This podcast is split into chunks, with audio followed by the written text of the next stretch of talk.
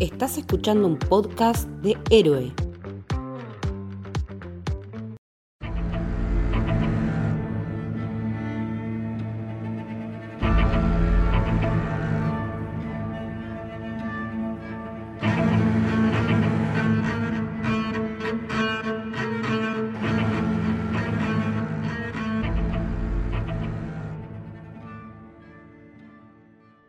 Bienvenidos, bienvenidas al Camino del Héroe. Mi nombre es Mili y hoy estoy con Lucas. ¿Cómo va Lu? ¿Todo bien? Hola, ¿qué tal? ¿Cómo estás, Mili? Todo bien. Y también hoy estamos con Pardo. ¿Cómo va Pardo? ¿Todo bien? Hola, ¿cómo están? Gracias por la invitación. No, muchas gracias a vos por sumarte. Y hoy vamos a hablar de... Cuando acecha la maldad. La nueva y última película de Damián Runga. Eh, una película que por lo menos a nosotros, los que estamos acá reunidos, nos, nos gustó mucho. Para mí es mi película preferida de- del año y creo que una de, de las, de las mejores. Eh, nosotros siempre en camino y sobre todo, bueno, el, el mes pasado que estuvimos hablando de películas de terror, siempre abogamos mucho por, por este género, nos, nos encanta, nos gusta promocionarlo también, como hicimos con el Prófugo el año pasado, también película argentina, y la verdad que es un placer encontrarnos con, nada, con este, este género y nacional popular. Eh, fue realmente una experiencia alucinante haberla visto en cine, algo que recomendamos y cuando sale este episodio sigue estando en cines, que esperemos que así sea. Así que nada, empezamos a comentar más o menos eh, qué nos pareció la película sin spoilers, como para que el que no la vio se interese y vaya, y vaya a verla. Es, por demás, una película muy impactante, muy impactante. Eh, yo la pude ver una semanita antes del estreno en una función de prensa y es raro lo que voy a decir porque es raro decirlo de una película así. Yo salí feliz. Feliz de qué lindo lo que acabo de ver, eh, qué lindo, qué bien que la pasé pasándola mal, porque es verdad es una película que tiene mucha data, es un montón, te vas muy cargado, pero mi sensación eh, una vez que salí del cine es Qué, qué lindo que es el cine, qué lindo que es el terror, qué lindo que es el cine argentino, básicamente. Re, bueno, me, pasó, me pasó algo similar. Eh, también pude verla en una, en una función de prensa. Salimos todos como muy impactados, eh, pero se- en el aire como que se corría eso, como esa cosa de, de felicidad, de decir, che, qué bueno que se pudo hacer esto. Y creo que da mucha satisfacción justamente eso, que, que en nuestro país se haya podido hacer una película tan jugada, porque realmente es, es muy jugada, y de un género que si ya de por sí es bastante bastardeado, eh, en nuestro país todavía más, como que tal vez no, no es tan masivo, no es tan mainstream. Y da una satisfacción muy grande que una de las mejores películas del año sea de terror y sea argentina. Doble victoria. Eh, en mi caso también la pude ver en el Festival de Mar del Plata, en el cine. Eh, me encantó. Eh, y algo muy importante es la expectativa que tenía. Porque te- tenía una manija por los cielos. Eh, primero porque había ganado el premio mayor en el Festival de Sitges. eh, que es un festival orientado a cine fantástico de terror. Eh, creo que es la primera película argentina que gana ese premio. Y no sé si también La primera latinoamericana eso te iba a decir, la primera latinoamericana que gana. en 56 años de festival. Wow, es un montón. Y, y aparte de eso, me empecé a encontrar con gente que sigo de afuera, que eh, recomiendan películas, eh, que de repente un día recomiendan Cuando se echa la maldad. Y así como a la par de cualquier otra película, eh, no sé, yankee, europea, lo que sea. Y tipo, me, llenaba de orgullo ver esa película recomendada por, por eh, críticos y, personas que están muy en el tema del, terror. Eh, incluso recuerdo que Scott Derrickson la había recomendado en Twitter.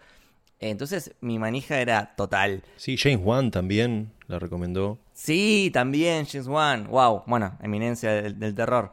Eh, así que nada, tenía una expectativa muy alta.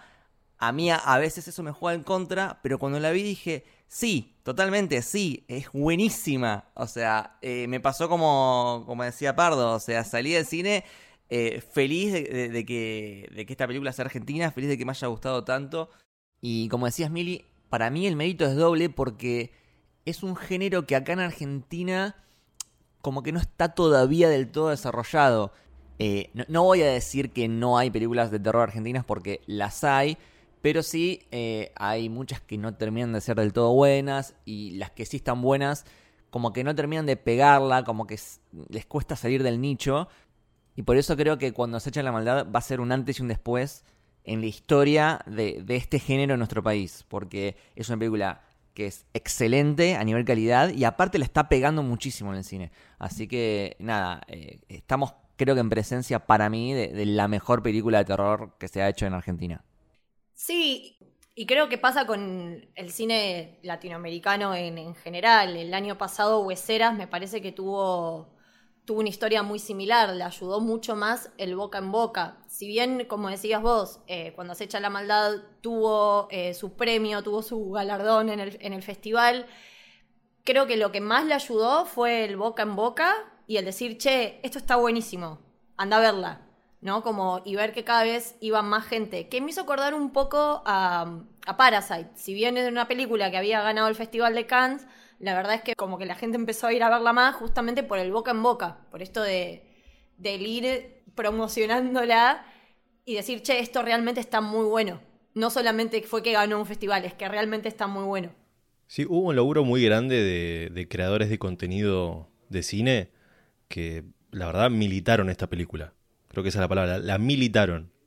Sí, yo desde que la vi la empecé a recomendar a todo el mundo porque creo que es una película que merece ser vista en el cine. Si bien viste que ya empezó a aparecer ahí en internet, para mí hay que verla en el cine, por, lo espectacular que es. En Estados Unidos es una película que salió a través de una plataforma de streaming que se llama Shudder, que es algo así como un Netflix, pero eh, enfocado solo a películas de terror, ¿no? De hecho, eh, es también la productora de eh, esta película que se llama Host, que es toda una llamada de Zoom que habíamos recomendado allá por los tiempos de la pandemia. Y bueno, Shudder, aparte de haber distribuido la película en Estados Unidos, también eh, la produjo, puso plata, lo cual creo que se ve reflejado en, la calidad de lo que vemos en la pantalla. Me parece buenísimo que este tipo de productoras apuesten por, por talentos latinoamericanos. Eh, y acá en Argentina, no, no, sé bien cuál es la empresa que la, que la distribuyó, pero no sé si hizo demasiada campaña de marketing.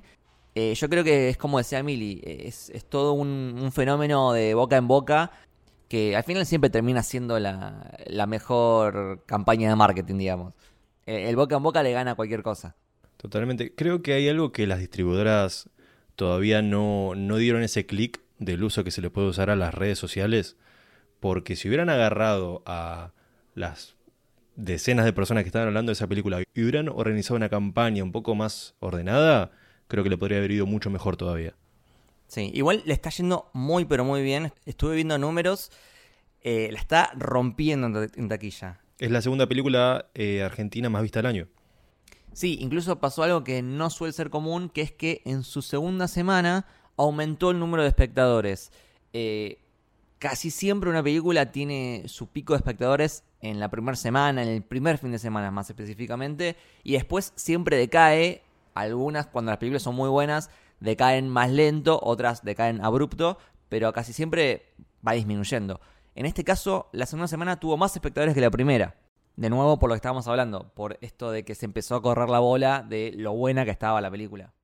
Totalmente. Y me parece que hay otro condimento del que no solemos hablar porque, bueno, somos formato audio y no se puede como mostrar, pero algo que me parece muy atinado y, y que yo admiro un montón y que me impactó mucho la primera vez que le vi fue el póster. El póster me parece que desde lo minimalista que es y desde lo que cuesta hoy en día encontrar un buen póster en películas, sí, la verdad. me, La me verdad que parece sí. alucinante. Sí, el que es de todo rojo con la chica embarazada con el hacha. Tengo una remera de eso y creo que es la mejor remera que tengo y que voy a tener en la vida. Uh, muy bueno. Ay, sí, por favor. Es que es para remera, es muy efectista.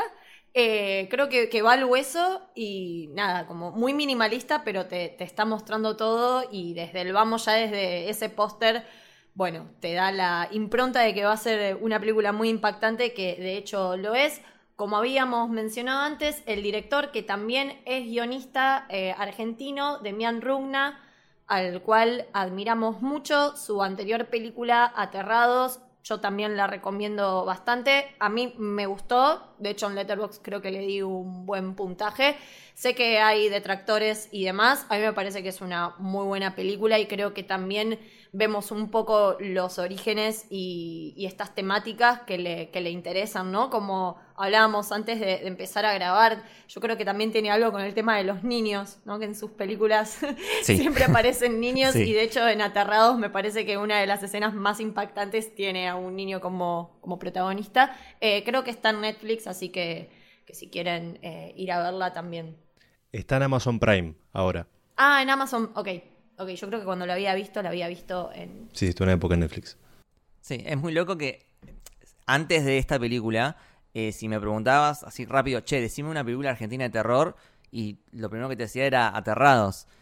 Y ahora, o sea, la, siguiente película que, más nos llama la atención dentro del terror nacional también es de Damián Rugna, o sea, lo, cual lo posiciona evidentemente en, hoy en día el, director de, cine de terror más importante del país.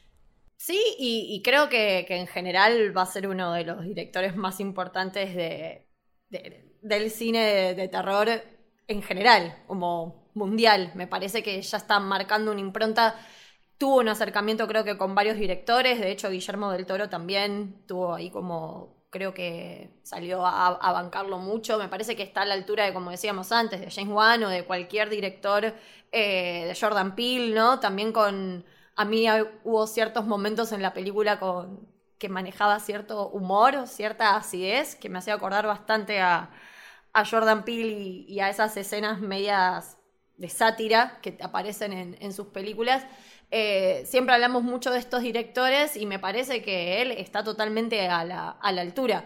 A veces no tener el mismo presupuesto no significa no estar a la par, pero sí totalmente eh, está a la par. Lo demostró en Cuando acecha la maldad, tiene un guion perfecto, eh, más, allá de, toda la, cuestión de, presupuesto, me parece que, que, se hicieron cosas muy jugadas y nada, y las hizo, las hizo muy bien realmente las hizo muy bien. Yo había un pero que quería poner en eso, que es verdad que esta película se pudo hacer porque está Jader involucrado.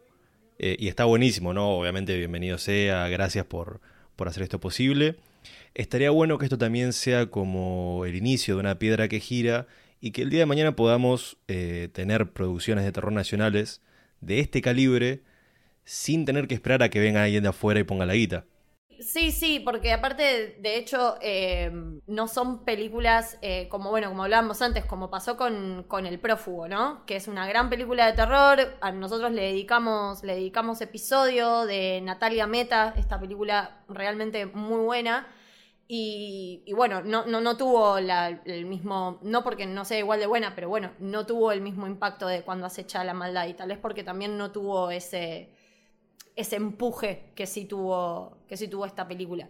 Pero bueno, si ya de por sí el cine de terror cuesta bastante sacarle cierto, ciertos estigmas, eh, ni hablar de cuando es Argentina. Capaz como ya es peor aún porque es como... Oh, de hecho a mí me, pasó en el laburo, la recomendé mucho a mis compañeras y una de mis compañeras me decía, ay, pero Argentina y era como... Sí, te tengo que cachetear, sí, es buenísima, anda a verla. Eh, pero bueno, sí, creo que, pasa mucho esto y es como decías vos, Pardo, espero que esto, que sea como un... Nada, de acá en adelante que, sigan apareciendo cosas, cosas buenísimas, a, pesar de que lo apreciamos mucho a, Demian Rugna, no solamente de la mano de este director, espero que le den espacio a muchos otros directores. Sí, el terror argentino se estuvo armando mucho estos años en el under con, no sé, Fadel, con eh, Pablo Parés, eh, con Fabián Forte. Hay como un grupo de directores que tiene mucho talento, a los que les falta tal vez un poco de presupuesto, y creo que tal vez encontramos a un tipo en Demian que puede liderar esa batuta como para que empiece a llegar un poco más de atención a gente que realmente tiene mucho talento. Sí, justamente, es, talento, porque si te fijas hay muchas películas de terror argentinas que eh, están hechas a pulmón, que tienen muchísimo corazón y que se nota eh, que tienen un presupuesto bastante acotado y sin embargo es como que se las arreglan para eh, hacer cosas muy interesantes y muy creativas con, muy poco. Entonces, imagínate después ese mismo director el día de mañana, cuando verdaderamente tiene un, un presupuesto más grande, si él ya venía acostumbrado a hacer eh, mucho con poco presupuesto, imagínate cuando tenés presupuesto que, que puedes hacer lo que quieras, obviamente salen maravillas. Bueno, y estas fue como nuestras impresiones personales de, de- la película. Eh, no me quiero olvidar, también estamos transitando el Festival Rojo Sangre, que también es una muy buena oportunidad para ver películas de, terror a, casi de, toda índole y de todo el mundo. Eh, está muy bueno. Eh, así que también es una buena oportunidad como para pispear a ver qué, pelis hay. Siempre hay cosas muy bizarras, pero muy buenas para ver. Así que ¿Puedo pasar un datito del Rojo Sangre? sí, obvio. Están dando una película, yo no sé si tiene más funciones, ojalá que sí, eh, que se llama Otra película maldita, que es un documental sobre cine de terror argentino, que va desde los años 30 hasta ayer. Eh, y rescata una historia que incluso uno que es fan del terror y le gusta el cine argentino desconoce, como películas que eran el espejo de los monstruos del Universal acá en Argentina, que hacía Lumitón, o recuperar un archivo de películas de Narciso Ibáñez Menta. La verdad que te da como un contexto de que el cine de terror argentino existe, falta rascar un poco más y sacarlo a la luz. Otra película maldita se llama. Buenísimo. Eh, algo también a, destacar es que mm, la fotografía en esta película es de Mariano Suárez y en general casi todo el equipo que trabajó con Demián es también la misma que trabajó en Aterrados y creo que en sus otras producciones también. Entonces también estamos hablando de como que el chabón trabaja también con un equipo ya conformado y firme. eh, desde ya hace varios, varios años y de hecho creo que en una entrevista él menciona esto de que le gusta trabajar con amigos y es como que es todo hecho muy, muy a pulmón y es algo que también se ve en, en la película. Pero bueno, ya para ir de lleno, eh, me gustaría arrancar por el inicio de la película. No sé qué les pareció a ustedes. Eh, a mí me, me, pareció como un inicio muy vertiginoso, muy rápido. Primero que es un plano secuencia de la concha de la lora, da un placer verlo, creo que lo podría ver 50 veces seguidas. Y me dio una sensación como medio de película western el en inicio. Como no, estos dos chabones fumando, el campo, como todo medio, medio que podía ser un western de terror, algo que también me, me- gustaría mucho ver.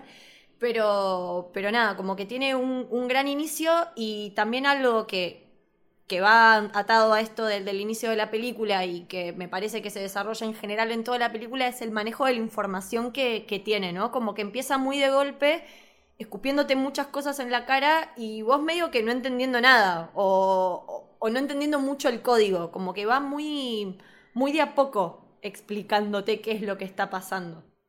Eh, en cuanto a lo que decías del comienzo de, de este terror eh, western, yo creo que es más como nuestra propia versión de western, que es este contexto eh, rural, con, con los campos, con las fincas, con las estancias, con estas distancias más largas, con eh, este pueblito chiquito que está aislado, ¿no? Eh, que creo que es un, ambiente súper propicio para esta historia que querían contar. Creo que en la ciudad hubiese sido una historia completamente diferente, mucho más apocalíptica, y acá tiene como otro, otro ritmo en ese sentido. Y después, esto que decías en cuanto a, a las reglas, eh, es muy interesante como la película setea su propia mitología de una forma logradísima, porque te va soltando las reglas muy de a poco. Vos empezás la película no entendiendo cómo funciona esto del embichado. Y a lo largo de la película, entre las conversaciones entre los personajes, vas entendiendo un poco más eh, cómo funciona esto del embichado, qué hay que hacer, qué no hay que hacer. Y aparte se siente como que la historia está empezada, ¿no? O sea, empieza la película y ya, ya pasaron cosas y también tenemos que tratar de entenderlo, eh, cómo llegó el embichado acá, qué pasó con la iglesia, qué pasó eh, entre Pedro y, su hijo y su ex esposa. Tiene eh, una construcción de mundo fantástica. Eh, también está esto de que en ese mundo la iglesia murió, la gente dejó de creer en la iglesia y como que me da mucha curiosidad de, de saber qué pasó. Porque en este tipo de películas muchas veces quien viene a resolver todo es alguien de la iglesia, ¿no? Un cura o algo así. Pero acá eh, va para otro lado completamente. Eh, después tenemos a, esta señora que no me acuerdo el nombre, eh, que es como una especie de Van Helsing de, de embichados, que la tenía clarísima. Me encantaría ver una precuela sobre esa señora. Creo, creo que en general me gustaría ver, si es que en algún momento se da la chance de, que exista, más una precuela que una secuela, porque el, final creo que es perfecto.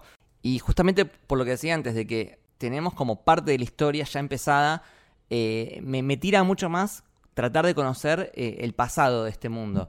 Eh, cómo se llegó a esto, cómo llegó el embichado ahí, que también era un tema que decían que es algo que pasa más en las ciudades y no es, raro que llegue a- al campo. Nada, me parece como muy intrigante todo, todo eso.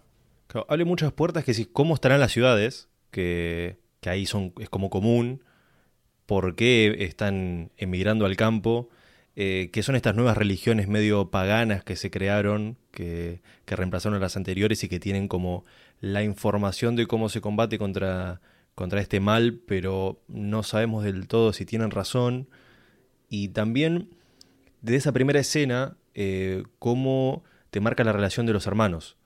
Eh, cómo te marca que Pedro era uno, el, mayor, Jimmy, que Pedro ya es el que toma el mando, es el que es un poco más vivo, que Jimmy le dice no será un cazador furtivo y el chabón dijo no, hizo dos disparos y después paró, eso no lo hace un furtivo, entonces cómo te va, sin decirte directamente, te va mostrando cómo es el mundo, cómo son las relaciones de los personajes, me pareció un guion muy sólido.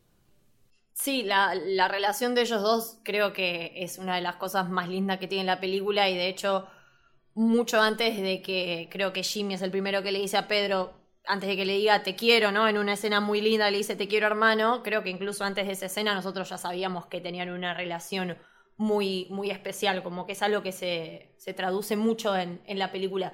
Y me parece muy interesante esto que mencionabas, Lucas, de en Aterrados, ¿no? Como el, en Aterrados el terror suscita en, en tres casas distintas de- de- del conurbano y acá ya se masifica un poco más y el terror y la violencia directamente pasan a ser algo que inunda todo un pueblo rural, porque Escala. Claro, escala mucho y me hizo acordar un poco al- a esta sensación media pandémica, ¿no? De, de que, de que es imparable, de que empieza y empieza a crecer y no lo, y no lo podés parar, ¿no? Como que, bueno, como decíamos antes, Pedro y Jimmy, estos dos hermanos que viven en, el, que viven en un campo, en, en, en Buenos Aires, se encuentran con un embichado que es un hombre muy obeso, muy deformado, lleno de pus, y creo que una de las imágenes más horrendas que vi en, mi vida y esas que se te quedan eh, grabado en la retina de la película. Y con tan solo verlo ya saben que es un embichado. Y también está esto, ¿no? De bueno, pero ¿qué, qué es un embichado? Es como, es como la maldad, es el demonio, es... Sí. Tenés que verlo para, como para entender qué es. Sí, sí, ti- tiene, tiene toda esta mística de, como decías vos, de un montón de cosas que, que- que no te explican, pero es como, bueno, está embichado, ¿qué significa, no? Eh, a mí me parece muy interesante también esto de que, si bien es una película de posesiones, porque con el correr del tiempo en la película nos damos cuenta de esto, que termina siendo como la maldad que posee a las personas y las personas terminan haciendo desde asesinatos hasta automutilaciones y cosas muy terribles.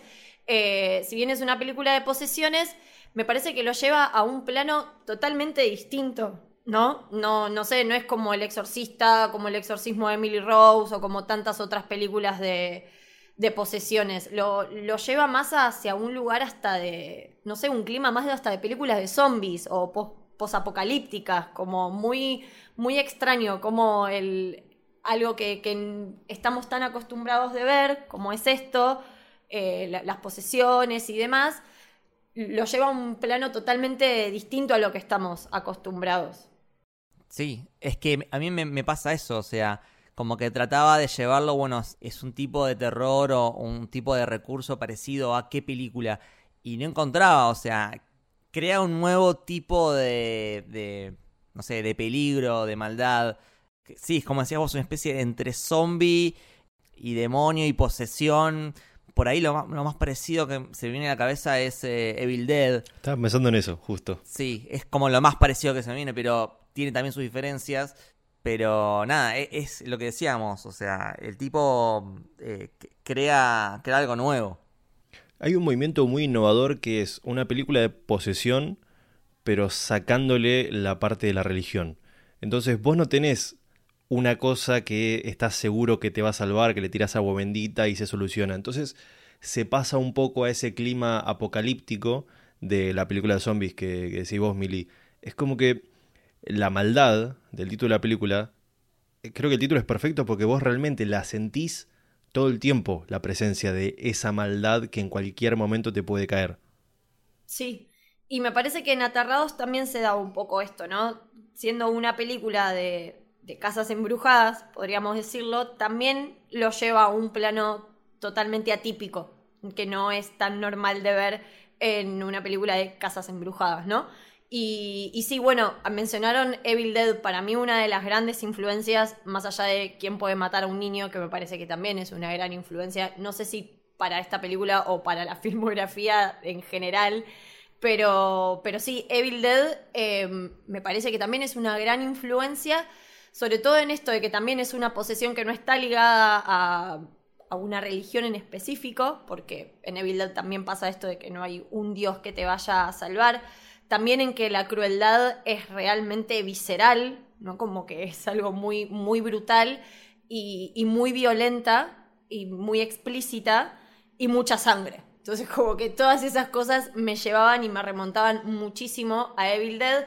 Y creo también, o por lo menos esa es la sensación que me da a mí, que todo lo que es el uso de la música y cómo crea climas con eso me hace acordar mucho a John Carpenter. Sí, sí, es, es el tema de, de la maldad como, como concepto, como villano. O sea, no hay un personaje villano específico, figurativo ahí en la película, sino que es la maldad. Eh, es como muy abstracto. Eh, por eso creo que de nuevo, como, como decía Pardo, o sea, el, el título es perfecto. Sí, y me parece que si bien es, o sea, como que la, la película, la, la trama en sí no es muy compleja, pero sí me parece que tiene un guion muy interesante en cómo está construido en justamente esto, cómo de a poco nosotros nos vamos enterando quiénes son los embichados, también cómo cierra eh, y cómo, cómo te va uniendo todos los cabos sueltos, ¿no? Cuando, cuando estos dos hermanos se encuentran con el primer cuerpo desmembrado, que nosotros tal vez pensamos, ingenuos, que ese cuerpo desmembrado es lo peor que vamos a ver en toda la película y es la punta del iceberg realmente, que ya de por sí es una imagen bastante fuerte, pero no es nada a comparación de todo lo que se viene, se viene después.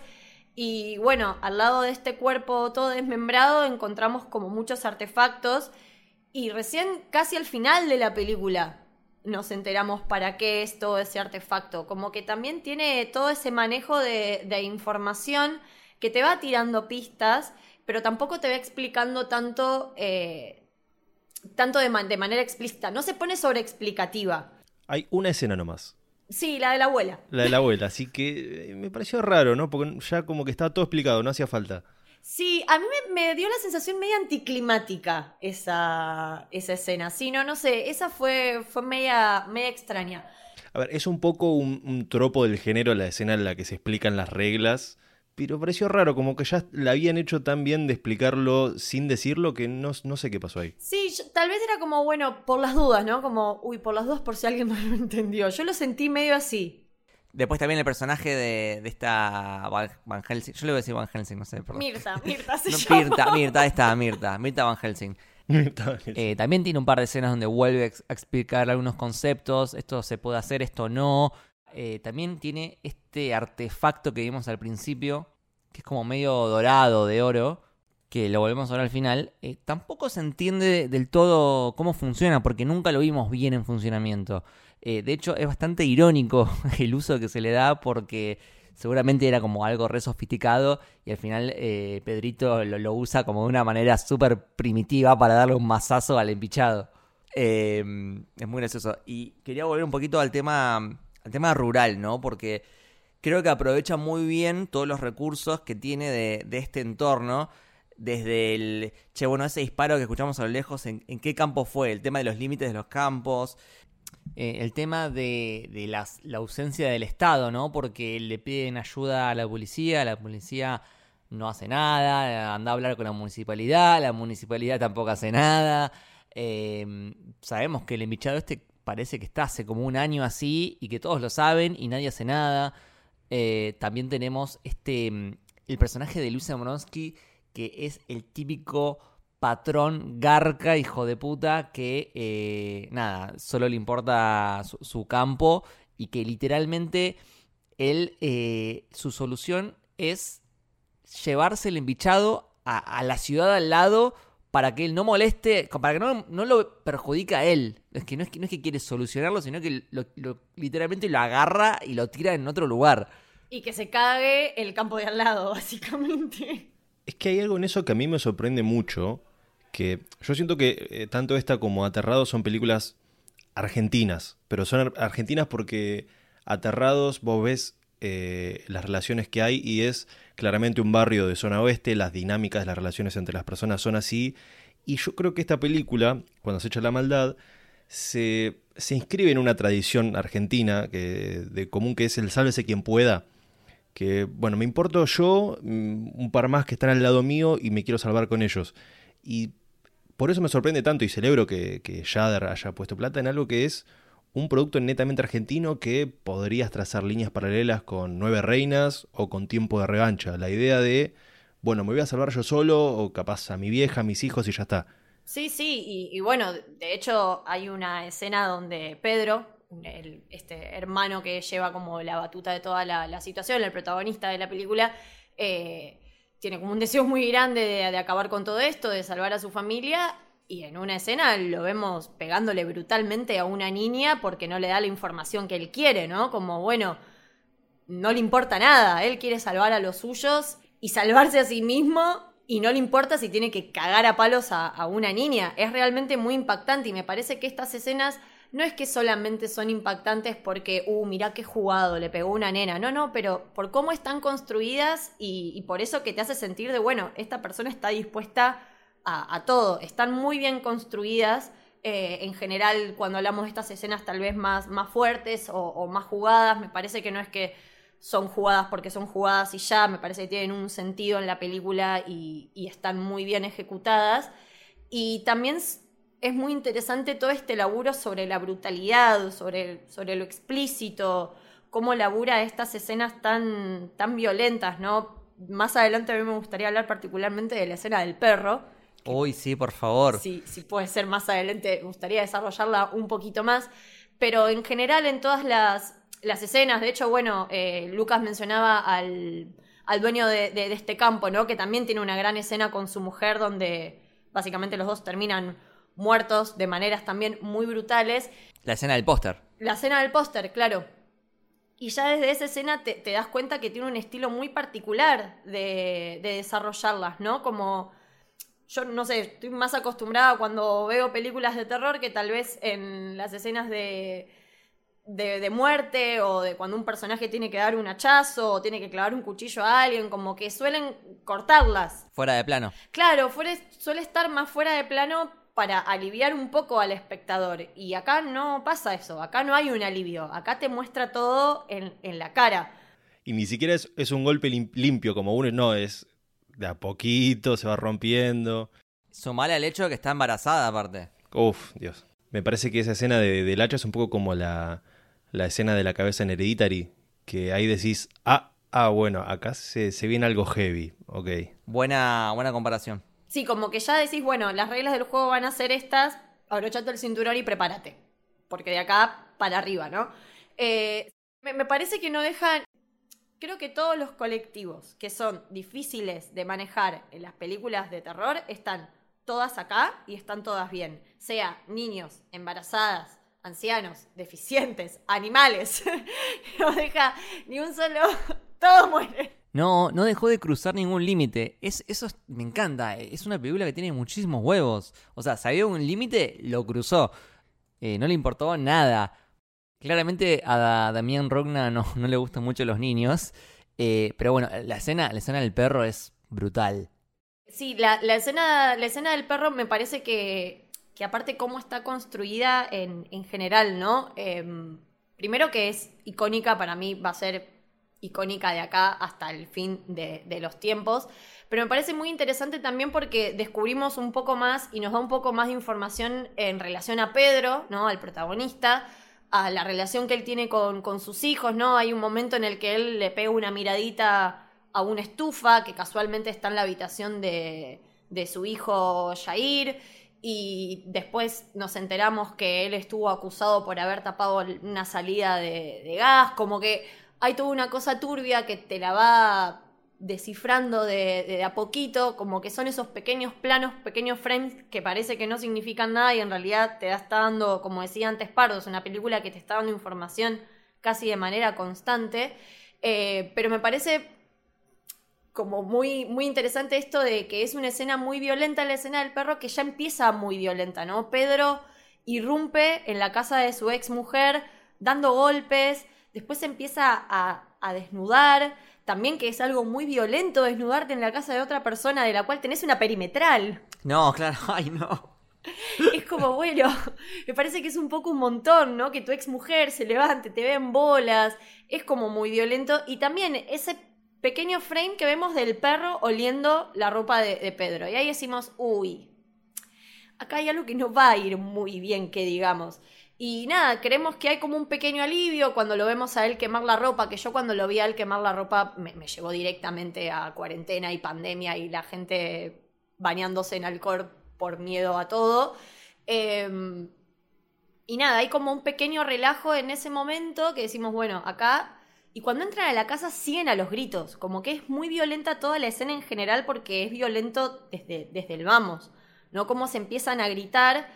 Y, bueno, yo lo, lo, suelo mencionar mucho en, en, otros episodios, sobre todo en películas de, de terror, eh, que me parece que es el manejo de la tensión y del suspenso muy a los Hitchcock, muy a los Hitchcock. ¿no? Como esto de, bueno, de nosotros tener cierta información que los protagonistas no y que hace que una escena explote y, nosotros estamos viendo que esa bomba está por explotar. Estamos viendo que hay una nena al lado de un perro gigante y sabemos que en cualquier momento algo va a pasar. Sí, sí, a mí me pasó que cuando veía a la nena acariciar el perro, sabiendo que el perro estaba embichado, mi, mi lógica fue más por el lado de, bueno, el perro está embichado y le va a pasar el embichamiento a la nena y la nena va a estar eh, poseída en, ningún momento se me pasó por la cabeza que el perro le iba a comer la cara a la nena. Eh, y aparte es como muy. Está muy bien filmado porque es como. Es un zarpazo, es como pa. No, a nivel de guion y montaje es impresionante porque de alguna forma vos lo sospechás cuando se ponen juntos, pero te va mechando con otros planos que te van liberando la atención de eso y decís, bueno, capaz que no, pero vos como que sabés en algún punto que va a pasar. Y cuando pasa, uff, Dios. Bueno, la agarra y se la lleva y la revienta contra las paredes y dice, uh. Tal vez lo más terrible de eso es que los adultos no se dan cuenta de lo que, están de lo que está pasando, porque el perro la lleva abajo de una mesa y, y, vemos como que la empieza a sacudir para todos lados. Los adultos gritándose no se enteran de esta situación hasta que otro de los hijos, el, el más chiquito, eh, les, les, termina diciendo, eh, papá, papá, está pasando algo. Y cuando vemos al marido de la ex mujer de Pedro que ve abajo de la mesa, ahí el perro sale volando con la nena en la boca, que es una escena terrible. Pero incluso hasta eso, cómo sostiene la tensión, ¿no? Porque no termina cuando el perro agarra a la nena. No es que el perro agarra a la nena y se va y se corta la tensión. No, el perro agarra a la nena, se queda abajo de la mesa. Vemos que nadie se está dando cuenta de lo que está pasando y decimos como, por favor, date cuenta, la está matando es como todo bastante terrible. Y, y, bueno, lo que decías vos antes, Lucas, ¿no? De esto de que pensamos que la nena tal vez podía llegar a estar embichada. Efectivamente, después la nena termina estando embichada, porque se le termina pasando el embichamiento. Y que también es una escena como muy creepy cuando le dice a la mamá, papá a venir y te va a chocar con el auto. Re como... contenta aparte. Claro, y, y ella no, no, no, no, se entiende nada y me parece que, si bien yo mencionaba antes esto de, de, que es muy explícita y muy violenta, me parece que también tiene un manejo de las sutilezas bastante importante y que te da como un contraste, ¿no? Porque a, a la nena, si, si bien la, la vemos que el perro se la lleva, después no la vemos desfigurada ni nada por el estilo, al contrario, la vemos muy feliz cantando y saltando algo que es mucho más creepy para la situación, como que ma- maneja unos climas bastante creepy y perturbantes. Y después creo que también es muy interesante todo lo que pasa fuera de cámara, que, que no vemos, ¿no? Ellos van al pueblo para buscar a la familia de Pedro, después se terminan alejando del, del pueblo, buscando ayuda y buscando cómo acabar con, con este embichado y cómo acabar con estas maldiciones. Y, y, hay, y hay un momento en el que dicen, uy, las luces del pueblo se apagaron, ¿no? Y nosotros nunca vemos cuáles son las cosas que pasan en el pueblo. Y seguramente deben ser terribles, porque si esto va creciendo y es algo tan contagioso, tipo la maldad se contagia, eh, seguramente estaban pasando cosas catastróficas. Y me parece muy inteligente esto, que si bien es brutal, también elige muy bien qué cosas mostrarte y qué cosas no mostrarte. Como la muerte, bueno, de, de la abuela, o incluso la muerte después la, de la señora que era la madre del embichado, ¿no? Como que también sabemos que se murió y hay muchas cosas que no las vemos. Ahí trabaja la imaginación y es terrible. Totalmente. Y perdón, hay una escena más que para mí es más fuerte que la del perro todavía. ¿Sabemos de, de cuál estoy hablando? La de la cabeza del niño. ¡Ah! Sí, por favor, la madre comiéndose los sesos de niño como si fuera un balde de pochoclos. Era un snack. Era un snack, es terrible. Sí, sí, re- realmente tiene como, como escenas muy, muy fuertes. A mí todas las escenas que tienen que ver con niños me, me cagaron bastante la cabeza. No sabía que eran posibles de hacer. Me recordó muchísimo a quién puede matar un niño. Realmente debe ser como una de las películas de cabecera para haber hecho esta. Eh, y también me parece interesante eso, cómo los niños son como los portadores de esta maldad, ¿no? Sí, la película setea, o sea, algo contrario a lo que estamos acostumbrados en el cine, de que, bueno, los nenes son eh, amor, eh, bondad, inocencia. Acá la película te dice clarito que los nenes son portadores de la maldad. La película se la banca y lo- los hace quedar realmente como, como unos malditos. Eh, me acuerdo de la escena del, del colegio, que están todos ahí embichados y es como muy creepy. Bueno, y todo esto culminaba en un nacimiento, justamente, de una, de una criatura. Sí, que tampoco sabemos muy bien qué es, si es como el anticristo, si es el hijo de, de Lucifer, si es la maldad encarnada. Eh, pero nada, eh, eso contaba en, en- en las preguntas que, hubo después de la función que estaba el director. Contaba Damián que esa escena es complicada por tema de que tenés un nene cubierto en sangre, desnudo. eh, hay como ciertas leyes que tenés que respetar a la hora de filmar con nenes. Eh, tuvieron que ponerle sangre que es azul y después en postproducción pasarla roja porque no se podía. Bueno, todo lo que era trabajo con nenes eh, suele ser bastante complicado, sobre todo en películas de terror. Porque, no sé, una coming of age por ahí sale más fácil, pero nenes en terror es, es mucho más complicado. Eh, y la verdad que hizo, hizo un laburazo. Eh, incluso contaba que esta escena donde mm, Pedro le, le pega a una nena, le habían pedido que la corte porque ya era como demasiado. y el tipo dijo, no, no, la dejamos. Se la- la discutió hasta el final. Eh, y otra cosa que también mencionaba en una entrevista, eh, esto ya es como po- para ponerse a, interpretar la película, a leer más entre líneas, qué representa, ¿no? Esta maldad, ¿no? Esta cosa que se contagia. Y él hablaba de, de la violencia, del avance del fascismo, de, de cómo la violencia se, se contagia, porque por ahí tenés una persona eh, que, que tiene pensamientos violentos, pero todavía no, no, no hace nada, y de repente ve que la persona que está al lado sí hace ya cosas explícitamente violentas, eso como que lo termina validando, entonces se contagia y también termina siendo violento. Eso lamentablemente es, es muy real, la, la violencia y el odio se contagian muy fácil. Eh, y fíjate qué interesante el, el tema de las reglas de lo que no puedes usar. Por un lado, luz eléctrica, que si querés lo puedes llevar al terreno de la tecnología y cómo eh, muchas veces la tecnología, las redes sociales pueden ayudar a propagar justamente ese odio y esa violencia. Y por otro lado, quizás la más obvia, el tema de que no se puede usar eh, armas de fuego. que yo creo que eso en Disparos Unidos les debe haber afectado muchísimo tener un enemigo al que no puedas dispararle con un arma. Eh, pero bueno, eso es Damián Rugna diciendo, che, si vos querés enfrentarte a la maldad, a la violencia, y tu solución es dispararle con un arma, no solo no le vas a ganar, sino que la vas a potenciar, la vas a alimentar.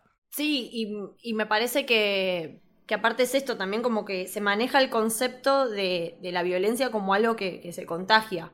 Y muy fácil y muy en creciendo y, creo que a todas las personas en, la película que a ninguna les va bien por, por ese camino. Como que ninguna termina teniendo un, buen final.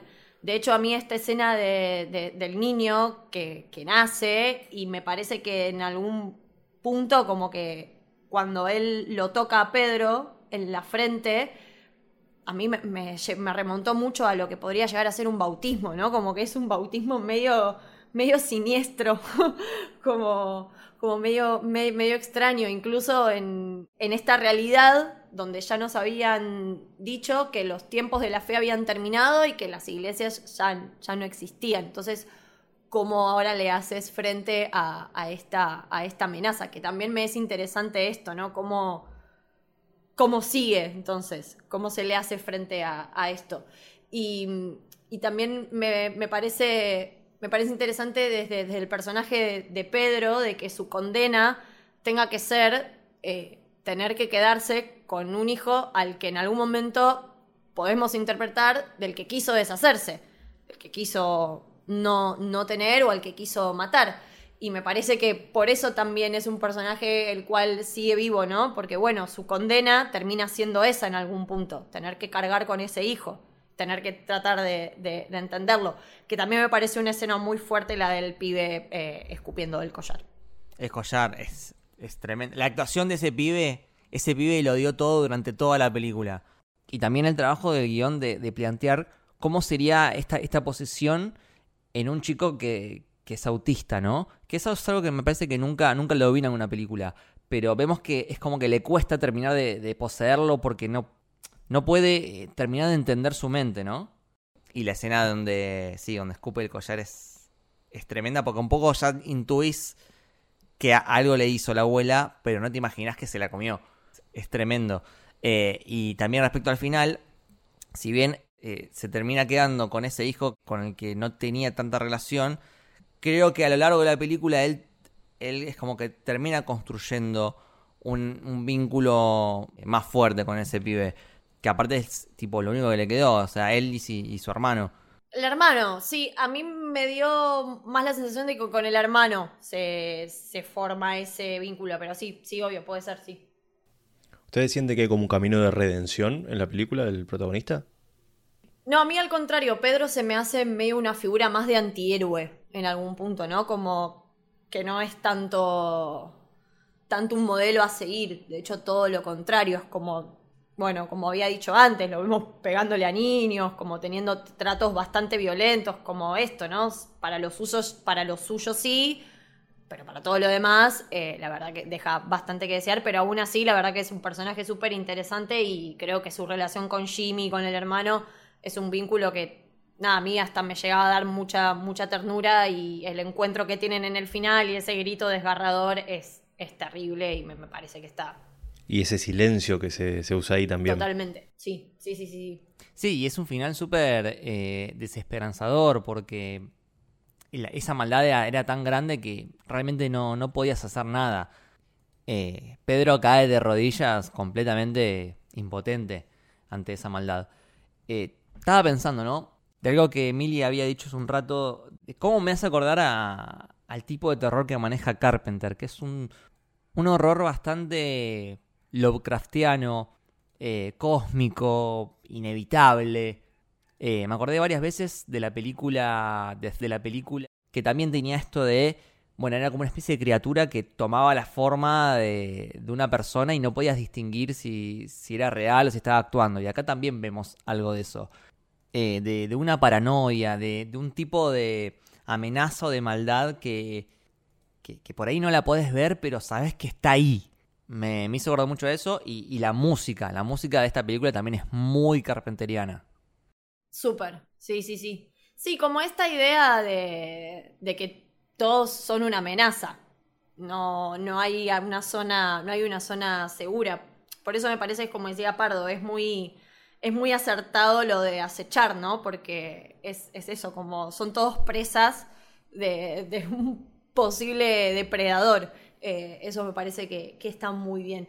Eh, y después vos habías mencionado esto de que te había parecido más turbio, esto de que el pibe, eh, de que Jair hablara, hablara bien, ¿no? Que se expresara con normalidad.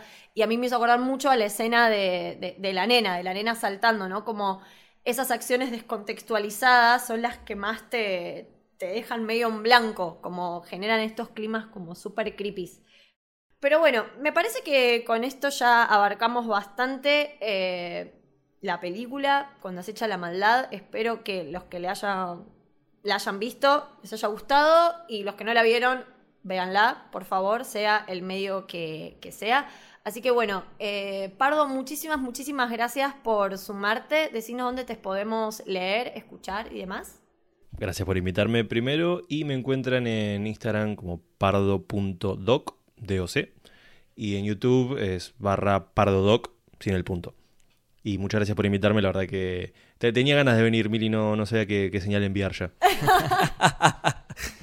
muchas gracias, muchas, muchas gracias por haberte sumado. A vos, Lu, ¿dónde te podemos seguir? A mí me siguen en arroba lukebashi con B corta IWL en Twitter, Instagram y Letterboxd. Eh, y tengo muchas ganas de seguir viendo películas de Damián Rugna, sea en, en este universo de Cuando se echa la maldad o, o cualquier otra película, pero eh, ojalá siga siendo mucho más. Ay, ojalá, ojalá. ¿A vos, Mili? Eh, a mí en Twitter como Disilient con doble S y guion de abajo. Así que nada, esto fue el camino del héroe. Espero que les haya gustado. Bye bye.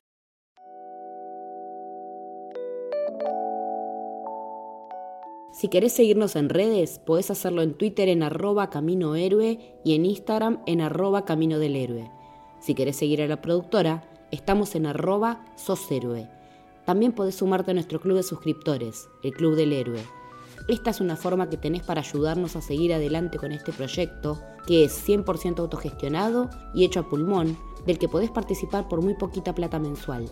Con esto tenés acceso a nuestro Discord exclusivo, en el cual estamos todo el día hablando de cine, series, anime, videojuegos, comida, fútbol y además compartimos alguna que otra foto de nuestras mascotas. Podés encontrar los enlaces en cualquiera de nuestras bios.